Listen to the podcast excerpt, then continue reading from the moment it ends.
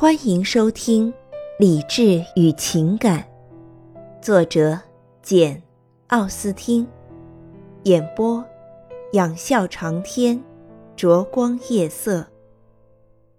第三十八章，玛丽安大声嚷道：“不，不，这不可能！他不会体谅我，他的仁慈不是同情，他的和蔼不是体贴，他所需要的只是说说闲话。”而他现在所以喜欢我，只是因为我给他提供了画饼。艾莉诺即便不听这话，也早知妹妹由于自己思想敏感精细，过分强调人要多情善感、举止娴雅，因而看待别人往往有失公道。如果说世界上有一多半人是聪慧善良的，那么具有卓越才能和良好性情的玛丽安，却如同其他一小半人一样，既不通情达理。又有失于公正，他期望别人和他怀有同样的情感和见解，他判断别人的动机如何，就看他们的行为对他自己产生什么样的直接效果。一天早饭后，正当姐妹俩一起待在房间的时候，就发生了这么一件事，进一步降低了玛丽安对詹宁斯太太的评价。原来都怪他自己不好，这件事意外的给他带来了新的痛苦。而詹宁斯太太则完全出自一番好意，情不自禁地给卷了进去。他手里拿着一封信，认为一定会给玛丽安带来欣慰，便老远伸出手，喜笑颜开地走进房来，一面说道：“喂，亲爱的，我给你带来一样东西，保管叫你高兴。”玛丽安听得真切，霎时间，他想象中见到威洛比的一封来信。写的情意缠绵，悔恨交加，把过往之事一五一十的做了解释，令人满意而幸福。转瞬间，威洛比又急匆匆的跑进房来，拜倒在他的脚下，两眼默默含情的望着他，一再保证他信里说的句句都是实话。谁想，这一切顷刻间便化为泡影，呈现在他面前的。是他以前从未讨厌过的母亲的手迹。在那欣喜若狂的幻境破灭之后，接踵而来的是极度的失望。他不由得感到，仿佛到了那个时刻才真正遭受到痛苦似的。詹宁斯太太的冷酷无情，即令玛丽安处在最能说会道的时刻，也无法用言语加以形容。现在。他只能用永流不止的泪水来谴责他，然而这种谴责完全不为对方所领悟。他又说了许多表示同情的话，然后便走了出去，还劝导他读读信，宽慰宽慰自己。但是，等玛丽安安静下来读信的时候，他从中并未得到什么安慰。威洛比的名字充斥着每一页信纸。母亲仍然确信女儿订了婚，一如既往的坚信魏洛比忠贞不渝。因为只是受到埃莉诺的求告，才来信恳求玛蒂安对他们俩坦率一些，字里行间充满了对女儿的温情，对威洛比的厚爱，对他们未来幸福的深信不疑。玛蒂安边读边痛哭不止。现在玛蒂安又产生了回家的迫切愿望。母亲对他来说，比以往任何时候都倍感亲切。由于他过于悟性威洛比，才显得倍加亲切。玛丽安迫不及待的要走，埃莉诺自己也拿不定主意，不知玛丽安究竟待在伦敦好，还是回到巴顿好，因此没有发表自己的意见，只是劝他要有耐心，等着听听母亲的意见。最后，他终于说服了妹妹。同意听候母亲的意见。詹宁斯太太比通常早些离开了他们，因为不让米德尔顿夫妇和帕尔默夫妇像他一样伤感一番，他总是于心不安。艾莉诺提出要陪他一起去，被他断然拒绝了。他一个人出去了，一个上午都在外边。艾莉诺忧心忡忡，知道他是去传播这些伤心事的。同时，从玛丽安收到的信中可以看出。他对此事没能让母亲做好任何思想准备，于是便坐下来，着手给母亲写信，把发生的情况告诉她，请求她对将来怎么办做出吩咐。与此同时，玛丽安等詹宁斯太太一走，也来到客厅，现在正一动不动地坐在艾莉诺伏案写信的桌前，盯着他刷刷舞动的笔，不仅为他吃着苦头感到伤心，而且更为母亲会做出何等反应而感到忧愁不安。这种局面大约持续了一刻来钟。这时，玛丽安的神情已经紧张的无法承受任何突如其来的声响。不料，偏偏被一阵敲门声吓了一跳。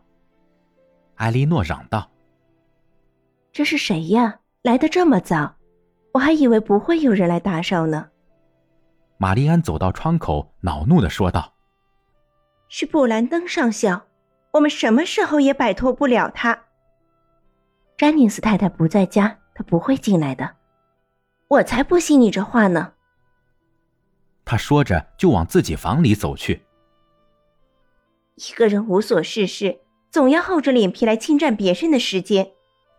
尽管玛蒂安的猜测是建立在不公正的基础上，但是事实证明他还是猜对了，因为布兰登上校确实进来了。埃莉诺深知他是由于挂念玛蒂安才到这里来的，而且从他那忧郁不安的神情里，确实发现了这种挂念。便无法宽恕妹妹竟然如此小看他。寒暄之后，上校说道：“我在邦德街遇见了詹宁斯太太，她怂恿我来一趟，而我也容易被怂恿，因为我想八成只会见到你一个人，这是我求之不得的。我要单独见见你的目的、愿望，啊，我唯一的愿望，我希望，我认为是。”是给你妹妹带来点安慰，啊不，我不该说安慰，呃，不是一时的安慰，而是信念，持久的信念。我对他、对你、对你母亲的尊敬，请允许我摆出一些情况加以证明，这完全是极其诚恳的尊重，只是诚挚的希望帮帮忙。我想我有理由这样做。虽然我费了好几个小时说服自己这样做是正确的，我还是在担心自己是不是可能犯错误。我明白你的意思，你想向我谈谈威洛比的情况，好进一步揭示一下他的人格。你说说这个将是对玛丽安最友好的表示。若是你提供的消息有助于达到那一目的，我将马上对你表示感激不尽。玛丽安有朝一日。也一定会感激你的，请吧，快说给我听听。啊，你会听到的。简单的说，去年十月我离开巴顿的时候，不过这样说会让你摸不着头脑，我必须再往前说起。大师伍德小姐，你会发现我笨嘴拙舌的，简直不知道从何说起。我想有必要简短的叙说一下我自己，而且确实是很简短。在这个问题上，我没有什么值得啰嗦的。他停下，略思片刻，接着又叹口气，继续说了下去：“你大概全然忘了一次谈话，这本来也不可能给你留下什么印象。那是一天晚上，我们在巴顿庄园进行的一次谈话。那天晚上有个舞会，我提到我过去认识一位小姐。”长得有些像你妹妹玛丽安。不错，我没有忘记。一听说他还记得，上校显得很高兴，便接着说道：“如果我在令人感伤的回忆中没有被捉摸不定的现象和偏见所蒙骗的话，他们两人在容貌和性情上都十分相似，一样的热情奔放，一样的想入非非，兴致勃勃。”这位小姐是我的一个近亲，从小就失去了父母，我父亲就成了她的保护人。我俩几乎同年，从小青梅竹马。我不记得我还有不爱伊丽莎的时候。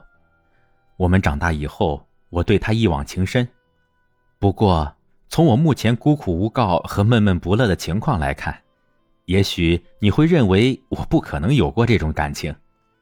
他对我的一片深情，我想。就像你妹妹对威洛比一样炽烈，可是我们的爱情同样是不幸的，虽然原因不一样。她十七岁那年，我永远失去了她，她嫁人了，违心的嫁给了我哥哥，他有一大笔财产，而我的庄园却负债累累。这恐怕是我对他的舅父和保护人的行为所能做出的全部说明。我哥哥配不上她，他甚至不爱她。我本来希望，他对我的爱会激励他度过任何困难，而在一段时间里也确实是这样。可到后来，他受到了无情的虐待，悲惨的处境动摇了他的决心。虽然他答应我不会，瞧，我真是乱说一气。我还没告诉你这是怎么引起来的。我们准备再过几小时就一起私奔到苏格兰，不料我表妹的女仆背信弃义，或是办事不牢，把我们出卖了。我被赶到一个远方的亲戚家里，他失去了自由。不许交际和娱乐，直到我父亲达到了他的目的为止。我过于相信他的刚正不阿，因而受到了严厉的打击。不过，他的婚姻假若幸福的话，我当时尽管很年轻，过几个月也就死心塌地了。至少现在不用为之悲伤。然而情况并非如此，我哥哥对他没有感情，追求的是不正当的快乐。从一开始就待他不好。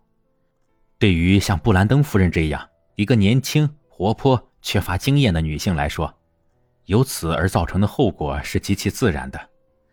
起初，对于这种悲惨的处境，她听天由命。她若是后来没有消除由于怀念我而产生的懊恼，事情倒也好办些。但是，说来难怪的是，她有那样的丈夫逗引她用情不专。又没有亲戚朋友开导她、遏制她，因为我父亲在他们婚后只活了几个月，而我又随我的团驻扎在东印度群岛，他堕落了。我若是待在英国的话，也许……不过我是想促成他们两人的幸福，才一走好几年的，并且特意和人换了房。他结婚给我带来的震惊，同我大约两年后听说他离了婚的感觉相比。实在是微不足道。正是这件事引起了我的满腹忧愁，直到现在，一想起我那时的痛苦。感谢您的收听，我是 CV 灼光夜色，欢迎订阅，我们下期见。